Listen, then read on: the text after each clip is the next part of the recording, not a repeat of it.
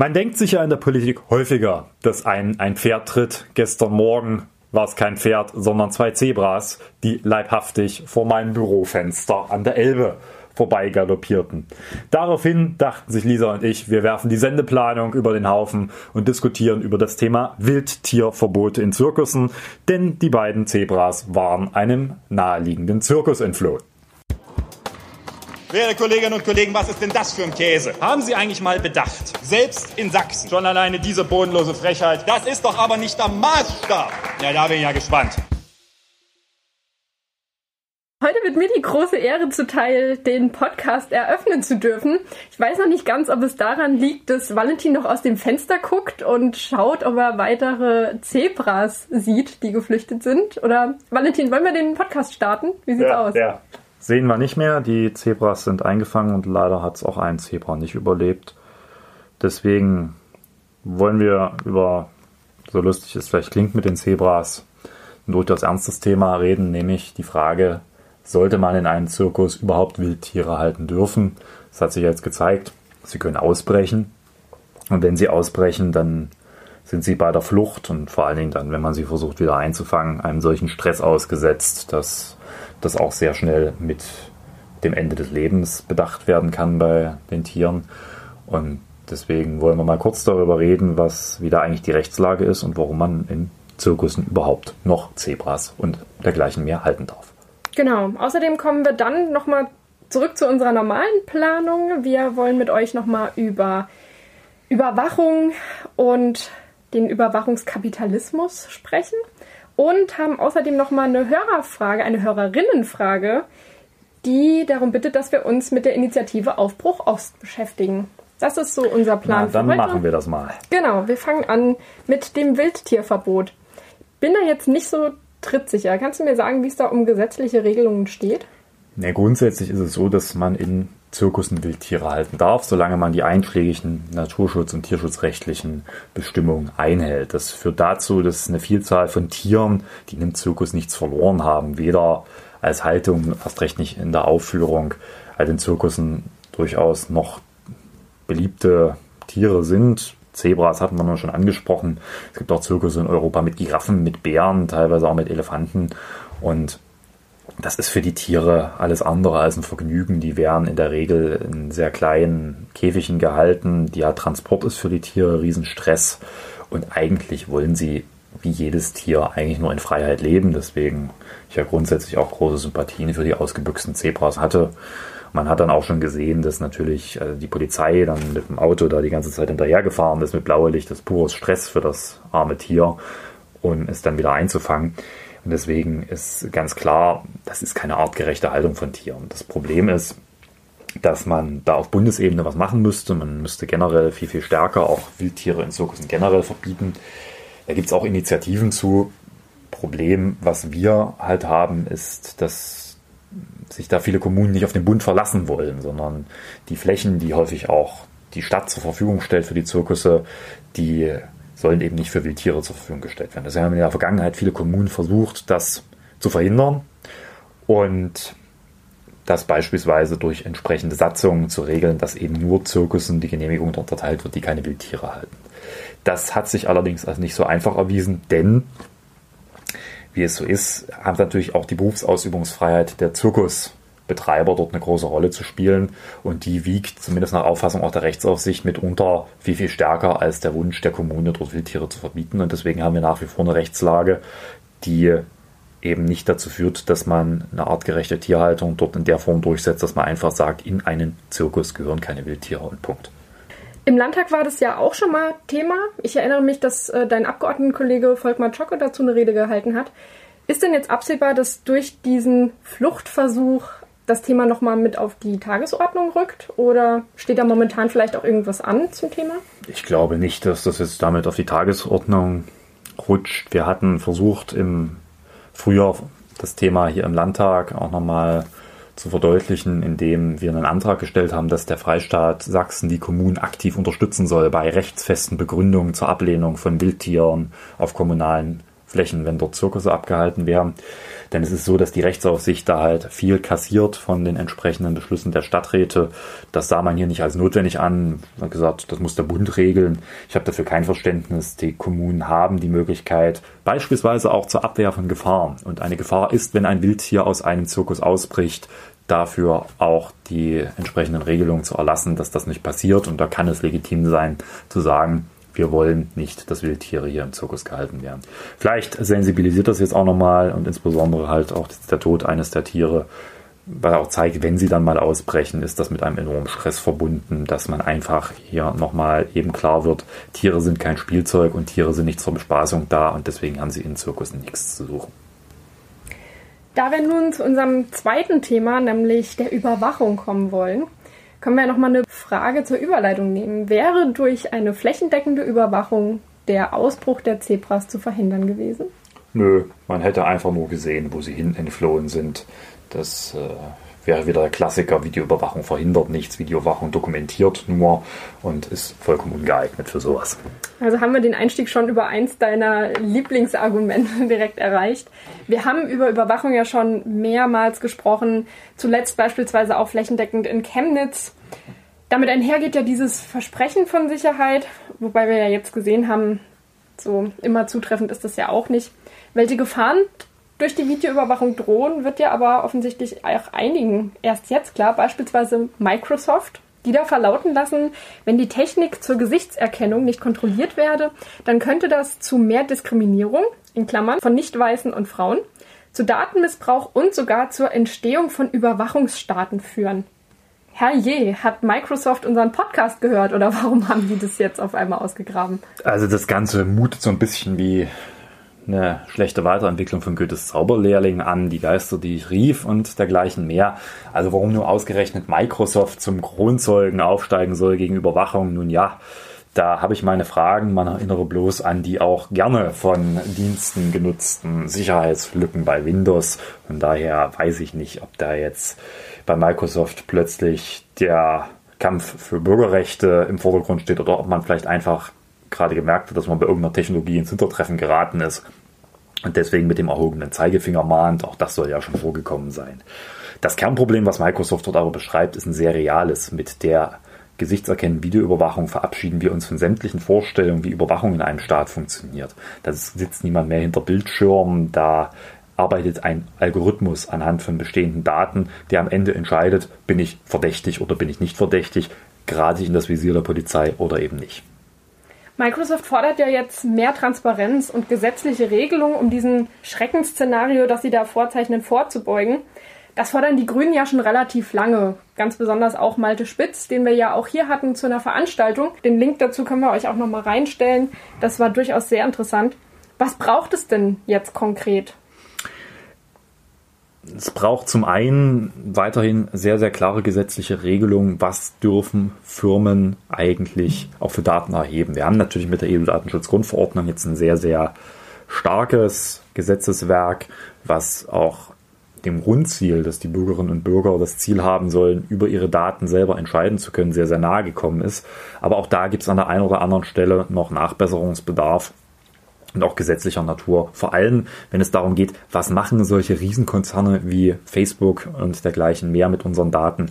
Weil dort haben wir es faktisch mit Monopolen zu tun. Das ist es jetzt nicht so, dass man sich auf die freien Kräfte des Marktes verlassen kann, nach dem Motto, das wird, gibt es halt einen zweiten Anbieter, der regelt mir das datenschutzkonformer, gehe ich dahin. Das ist bei denen halt nicht der Fall. Und zum anderen ist es natürlich auch Aufgabe des Staates, da nicht mit schlechtem Vorbild voranzugehen. In Sachsen wollen wir jetzt die gesichtserkennende Videoüberwachung im Polizeigesetz einführen dann wird es schwierig, wenn man das macht, Unternehmen zu sagen, nee, nee, das ist eine böse Geschichte, das dürfte nicht. Und von daher muss man jetzt schon sehr, sehr deutlich auch bei staatlichen Begehrlichkeiten in die Richtung gehen. Und Sachsen will da ja das erste Bundesland sein, was das auch in großer Fläche ermöglicht. Vorsicht an der Bahnsteigkante, wir führen sowas nicht ein, auch aus den Gründen, weil wir um die Gefahr dieser Technologie wissen. Ich weiß ja, dass das dein absolutes Lieblingshasszitat ist und du dieses ist doch alles nicht so schlimm, weil ich habe ja nichts zu verbergen, nicht mehr hören kannst. Trotzdem muss ich es hier nochmal aufgreifen, denn es gibt ja ganz viele Menschen, die genau diese Mentalität haben. Vielleicht kann man an der Stelle nochmal einfügen, Malte Spitz hat ja ein sehr spannendes Experiment gemacht, hat seine Daten von der Telekom eingeklagt und die der Zeit zur Verfügung gestellt. Und die haben das sehr schön aufgearbeitet, auch in Verbindung mit den Social-Media-Kanälen von Malte Spitz, sodass man da mal nachverfolgen kann, was die auch einfach nur mit Geodaten rekonstruieren können und wie viel man dann weiß. Vielleicht wird es dem einen oder der anderen dann doch ganz anders, wenn die das mal so sehen. Ähm, ist denn grundsätzlich die Kurzsichtigkeit der Menschen sowie die zunehmende Selbstbezogenheit der Gesellschaft ein Grundproblem? Ja, das ist ein Grundproblem in diesem Bereich, weil die Kurzsichtigkeit vor allem dazu führt, dass man sich nicht bewusst ist, was mit der Technologie eigentlich alles angefangen werden kann. Und diese Kurzsichtigkeit beruht darauf, dass die Kurzsichtigkeit vor allem die Frage der Nutzung dieser Daten betrifft. Dahinter steht der Irrglaube des Menschen, es rational in der Hand zu haben, wann ich mich verdächtig verhalte. Das ist auch das Normalste. Ich habe eine Vorstellung darüber, was gesellschaftlich norm akzeptiert ist. Steht in Gesetzen oder eben in ungeschriebenen Gesetzen. Und ich weiß, in dem Moment, wo ich mich davon abweichend verhalte, werde ich verdächtig. Und jeder hat so seine Vorstellung davon.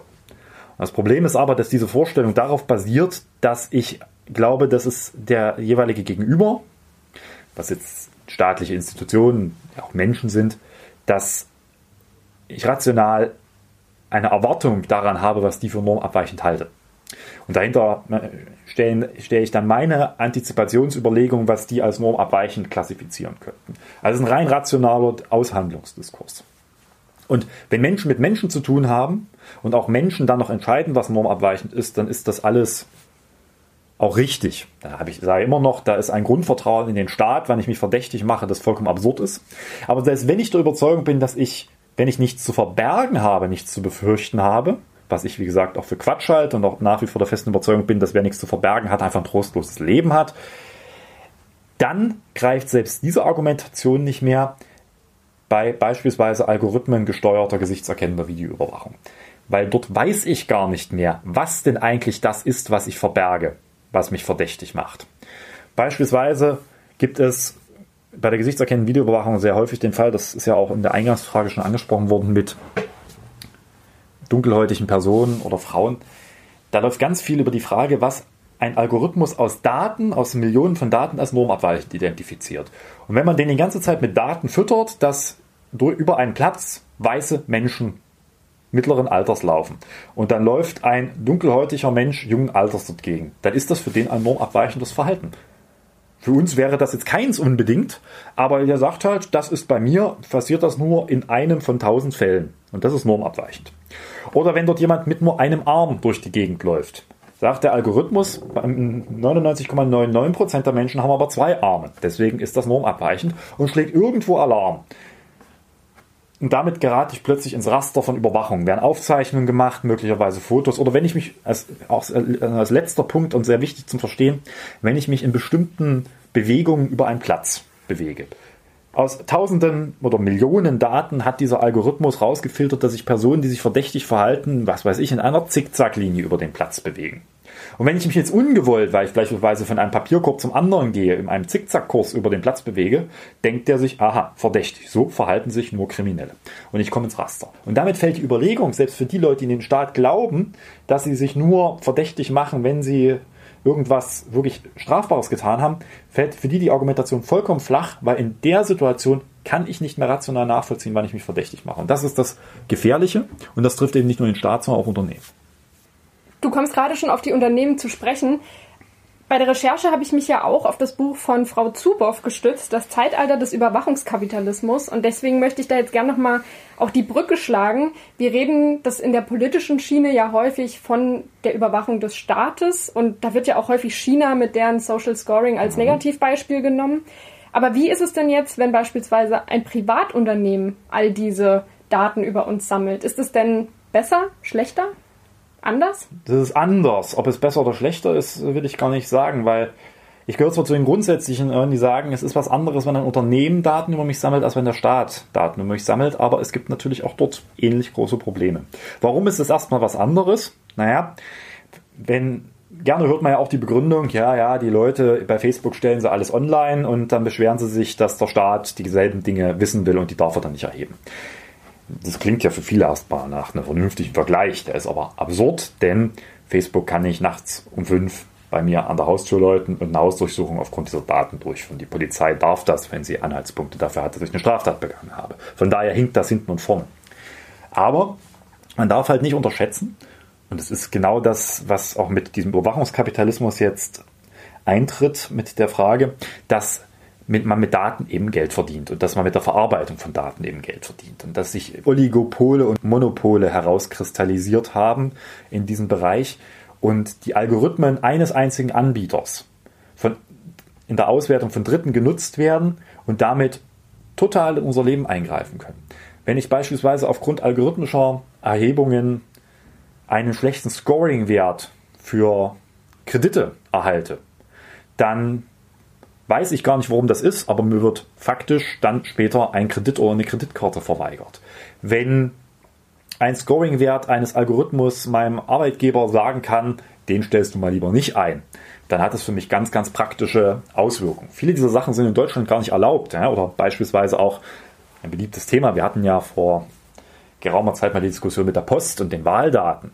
Wenn ein Algorithmus so konkret in der Lage ist, aufgrund meiner Kundendaten, die ich hinterlasse, zu sagen, du wählst am nächsten Sonntag das. Und deswegen schicke ich dir jemanden vor die Tür, der sagt, sie wählen am Sonntag mal lieber was anderes. Dann ist das die Auswirkung von Privatwirtschaft und nicht dem Staat, die aber genauso einen Eingriff in unsere Lebensfreiheit hat. Und deswegen ist es wichtig, gerade diese Debatte jetzt zu führen über die Marktmacht von Digitalmonopolen. Und da gibt es viel, viel zu starke. Der Einfluss dieser Monopole wird mitunter stärker eingeschätzt als der der Ölmonopole im letzten Jahrhundert. Selbstbestimmung und Fremdbestimmung sind ja wichtige Schlagworte in dieser Argumentation.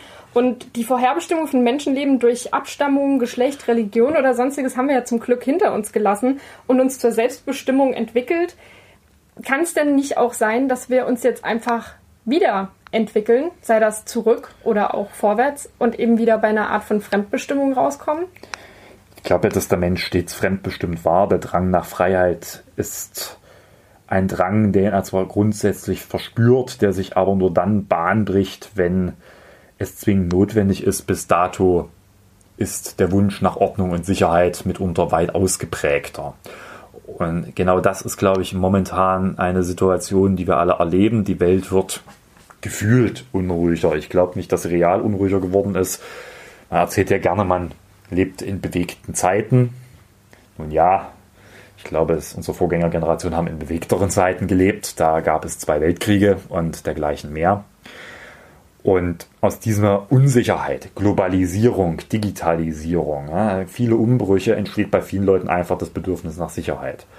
Und gerade diese Vermittlung von, dass man mit Algorithmen Verbrechen verhindern kann oder dass man mit Daten klügere Entscheidungen als Menschen herbeiführen kann, das schafft bei vielen erstmal vermeintlich Sicherheit in dem, was sie tun. Und das ist offensichtlich dann häufiger mal die wertvollere Ressource in Anführungsstrichen, die man da nutzt, als der ausgeprägte Drang nach Freiheit. Ich glaube übrigens, wie gesagt, dass der Mensch nie wirklich selbstbestimmt war, weil er natürlich immer durch staatliche Einhegung und dergleichen mehr reglementiert wurde, viel zu sehr aus meiner Überzeugung, aber dass wir gerade deswegen in der momentanen Situation so einen autoritären Backlash beispielsweise in Europa erleben, dass eben dieser Drang nach Sicherheit dazu führt, dass wir den Wunsch nach starken Autoritäten wieder in vielen Teilen Europas verspüren.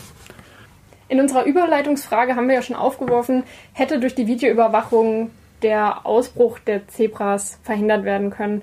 Und das ist ja ein Argument, das sehr häufig angeführt wird, nämlich eben, wenn Menschen beobachtet werden und wissen, dass sie ständig beobachtet sind, dann wird die Kriminalität zurückgehen, einfach weil Leute transparenter werden. Ist das denn nicht irgendwie auch eine sehr schöne Vorstellung, dass alle transparent sind, es weniger Kriminalität gibt und durch Gesetze sichergestellt ist, dass kein Missbrauch geschieht? Oder ist das für dich wirklich eine reine Utopie?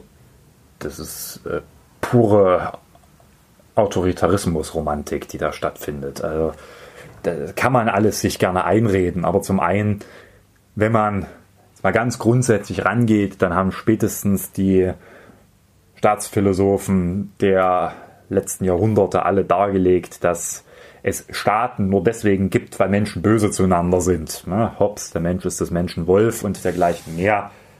Oh, also gibt es ja was, was ich einhegen muss. Und ich werde das auch nicht mit vollständiger Überwachung einhegen können, weil es wird immer irgendwelche Möglichkeiten geben, dass Menschen dann vielleicht auch bewusst äh, Straftaten begehen. Auch in jeder, jeder noch so stark überwachten Diktatur gibt es Straftaten. Das ist also ein Irrglaube, dass man das damit verhindern kann. Was man aber damit macht, ist, dass man dem Staat das Handwerkszeug zur Unterdrückung der Bevölkerung an die Hand gibt, das nämlich dann bei der Frage, was ist normabweichend, eben auch nach politischen Gesichtspunkten sehr schnell vorgegangen werden kann. Und das wird am Ende auch kein Gesetz verhindern, weil in dem Moment, wo nämlich diejenigen, die auf die Einhaltung der Gesetze drängen, genauso überwacht werden und deswegen Angst haben müssen, dass sie das können, umso mehr läuft diese Überlegung fehl, dass das auch mit einer guten Kontrolle funktionieren kann. Gute Kontrolle eines Staates gibt es nur in Freiheit und nicht in Überwachung. Und wer Angst haben muss, frei zu sein, kann nicht frei sein. Dann möchte ich an dieser Stelle schon mal zwei Mitbringsel einstreuen, die eventuell auch für euch als Weihnachtsgeschenkidee taugen könnten. Das eine habe ich schon genannt, Shoshana Zuboff, Das Zeitalter des Überwachungskapitalismus, ein sehr interessantes Sachbuch, was aber durchaus anspruchsvoll ist und wofür man sich konzentrieren muss und bei der Sache bleiben muss, um es durchzuarbeiten. Und dann an zweiter Stelle von Dave Eggers Der Circle, ein Roman, der sich mit genau den Fragen beschäftigt, die wir eben aufgeworfen haben, nämlich wie wäre es, wenn Privatunternehmen all diese Macht auf sich vereinen würden, statt des Staates. Und das lässt sich etwas leichter durchlesen als das erste. Beides ganz interessant, vielleicht ist was für euch dabei. Und mit dieser Empfehlung kommen wir jetzt zu unserem Hörerinnenwunsch. Wir kommen zur Initiative Aufbruch Ost. Erklärtes Ziel der jungen Aktivisten und Aktivistinnen ist die Aufarbeitung von DDR und Nachwendezeit. Weißt du mehr über die Gruppe bzw. über die Ziele, die sie erreichen wollen? Ja, in der gebotenen Kürze, das kann man alles nachlesen, was die Gruppe konkret will. Es geht die prominenteste Forderung eine Ostquote in Institutionen. Das ist auch das, wo man sich sehr, sehr schnell dran reibt. Es geht darum, dass der Osten infrastrukturell stärker aufgestellt werden muss und um quasi auch da eine Lücke gegenüber dem Westen zu schließen. Und es gibt eben auch eine spezifische Forderung nach einer spezifischen ostdeutschen Wirtschaftsförderung hier in der Region. Das sind alles Forderungen, die nicht neu sind, muss man übrigens sagen. Also die sind seit 30 Jahren ungefähr bald in der Debatte also eigentlich schon kurz nach der Wiedervereinigung diskutiert worden. Ein paar der Sachen sind ja auch gemacht worden, aber vor allen Dingen stößt man sich so an der Frage der Ostquote. Ist diese Diskussion, die da jetzt auch nochmal in Schwung gebracht wird, Unterschiede zwischen Ost und West und so weiter, denn sinnführend? Ach, das ist eine Diskussion, die mich persönlich wenig anhebt. Das muss ich zur Ehrlichkeit sagen. Merkt man jetzt vielleicht auch, weil ich finde, dass Kern der Debatte natürlich richtig ist zu führen. Aber die Art und Weise, wie sie geführt wird, mit einer, so aus so einer Benachteiligungsrhetorik des Osten kommend und mitunter mit dem Finger auf Westdeutschland zeigend, dass, was da alles falsch gemacht wurde in der Vergangenheit, ein bisschen auch den Blick auf die Realität verschließt. Zum einen den Blick auf die Realität, dass es Ostdeutschland auch verhältnismäßig gut geht. Natürlich sind die Wünsche andere gewesen, aber die Transformation der 90er Jahre ist verhältnismäßig erfolgreich, wenn auch mit vielen, vielen Problemen und mit vielen Dingen, die hätten anders laufen müssen, bewältigt worden. Zum anderen, weil ich glaube, dass teilweise der Blick zurück nur dann sinnvoll ist, wenn man die richtigen Schlussfolgerungen daraus zieht. Und da brauche ich weniger Debatte über eine Ostquote, die ich persönlich für vollkommen absurd halte, weil wenn überhaupt nur eine reine Symptombehandlung und selbst die würde nicht viel bringen, sondern man braucht eine grundsätzliche Debatte darüber, was ist nach 1990 hier auch fernab von irgendwie, von der Treuhand, die dann immer nur diskutiert wurde, eigentlich im grundsätzlichen Verständnis, wie man den Osten entwickeln wollte, schiefgelaufen. Und da sind durchaus Diskurse zu führen, die schmerzhaft sein werden, die schmerzhaft für den Westen werden, in Anführungsstrichen den Westen, weil ich nicht glaube, dass es den Westen gibt. Nämlich hat man wirklich geglaubt, dass man hier mit einem politischen System und mit demokratischen Selbstverständlichkeiten, die in der Bundesrepublik bis dato über 40 Jahre eingeübt wurden, einfach mal hingehen kann und die ein System überstülpen kann und am Morgen seid ihr aufrechte, überzeugte, liberale, freie Demokraten. Das ist definitiv eine Debatte, die man nochmal neu führen muss, weil natürlich wir jetzt erleben, dass gerade in Ostdeutschland der Wunsch nach starker Autorität, aber auch nach äh, letztendlich ja, wie wir es letztendlich auch bei den Umfrageergebnissen der AfD sehen, beim frenetischen Einfordern des Republiksturzes sehr, sehr stark ist. Auch muss man sich selbstkritisch fragen, war es klug, die Demokratisierung mit dem Wirtschaftsversprechen zu koppeln, die letztendlich nur dazu führt, dass dann, wenn das Wirtschaftsversprechen für den Einzelnen nicht erfolgreich war, einfach die Leute nicht denken, dass es vielleicht eine andere Regierung bräuchte, sondern dass das System weg kann. Aber man braucht auch eine selbstkritische Debatte hier im Osten über Fragen, wie es eigentlich sein konnte, dass das Staatsverständnis, was man aus der DDR hatte, ein omnipotenter, durch regelnder Staat bis ins letzte Glied, ja eigentlich weitgehend fortgesetzt hat. Ne? Mit einer sehr starken auch Überzeugung eines starken Staates, ja, gerade auch in Sachsen unter der bisher ungebrochenen Ägide von CDU-Ministerpräsidenten. Das sind alles so Debatten, die müsste man mal führen, aber die führe ich nicht mit einer Ostquotendebatte und mit einer Wirtschaftsförderungsdebatte, sondern daran müsste man nämlich dann überlegen, wie man das Defizit, was man daraus erkennt, Tatsache klug aufgearbeitet kriegt. Die Mentalität, die von der Initiative verbreitet wird, ist ja ganz klar Zuversicht statt Resignation, was ja sehr lobenswert ist. Kann man denn mit dieser Mentalität als positiven Nebeneffekt auch unzufriedene Bürger, die in der Vergangenheit AfD gewählt haben, vielleicht wieder zurück zu ihren eigentlich mitte-konservativen Wurzeln holen?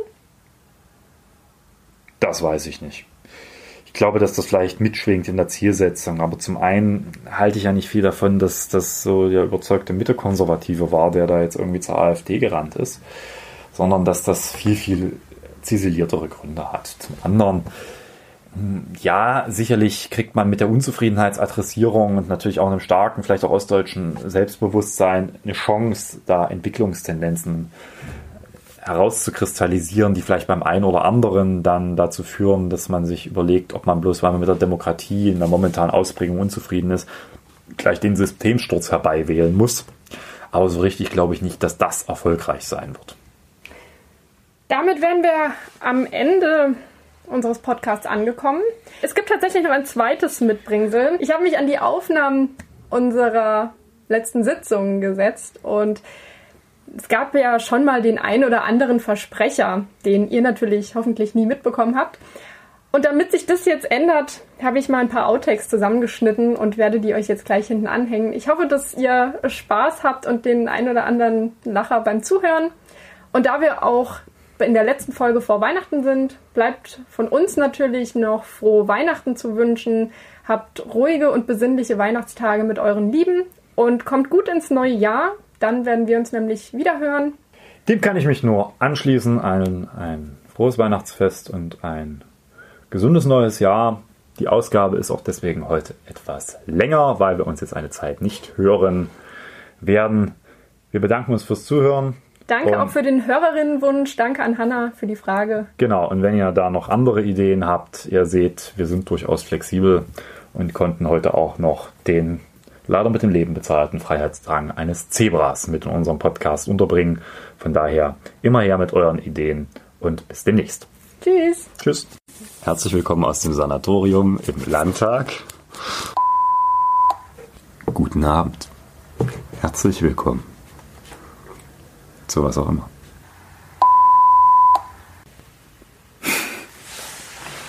Äh, was soll ich eigentlich sagen? Herzlich willkommen zur 17. Folge des Podcasts. Wie heißen wir Wie eigentlich? das Ding nochmal? Jetzt mal ernsthaft. Läuft. Herzlich willkommen. Fertig. Von vorn. Herzlich willkommen zur 15. Ausgabe. 16. Nein.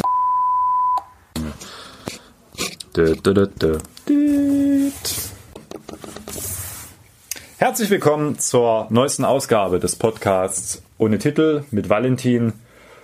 Heute zum Thema Umfragen in Sachsen und danach wollen wir noch ein bisschen über das Thema reden. Spioniert der Verfassungsschutz eigentlich Demokratieprojekte aus? Das findet wiederum jemand anderes total langweilig hier. Ich habe, das war kein Gähnen, das war ein schockiertes.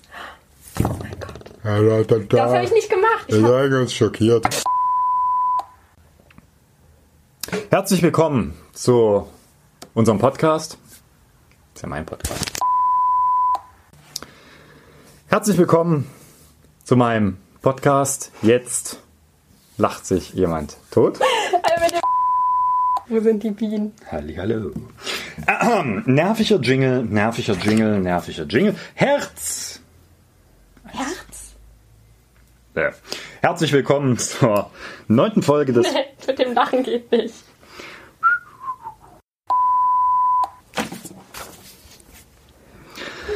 Blub, blub, blub.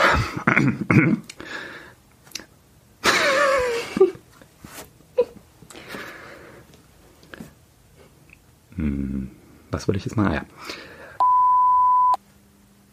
Ich gründe heute die erste Abgeordnetengewerkschaft und streike.